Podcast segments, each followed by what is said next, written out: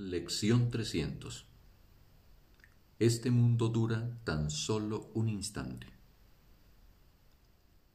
Este pensamiento se puede utilizar para expresar que la muerte y el pesar es lo que le espera a todo aquel que viene aquí, pues sus alegrías desaparecen antes de que las pueda disfrutar o incluso tener a su alcance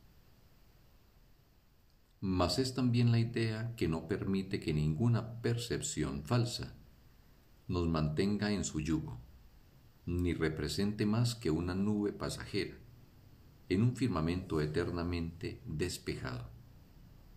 Y es esta calma, clara, obvia y segura, lo que buscamos hoy.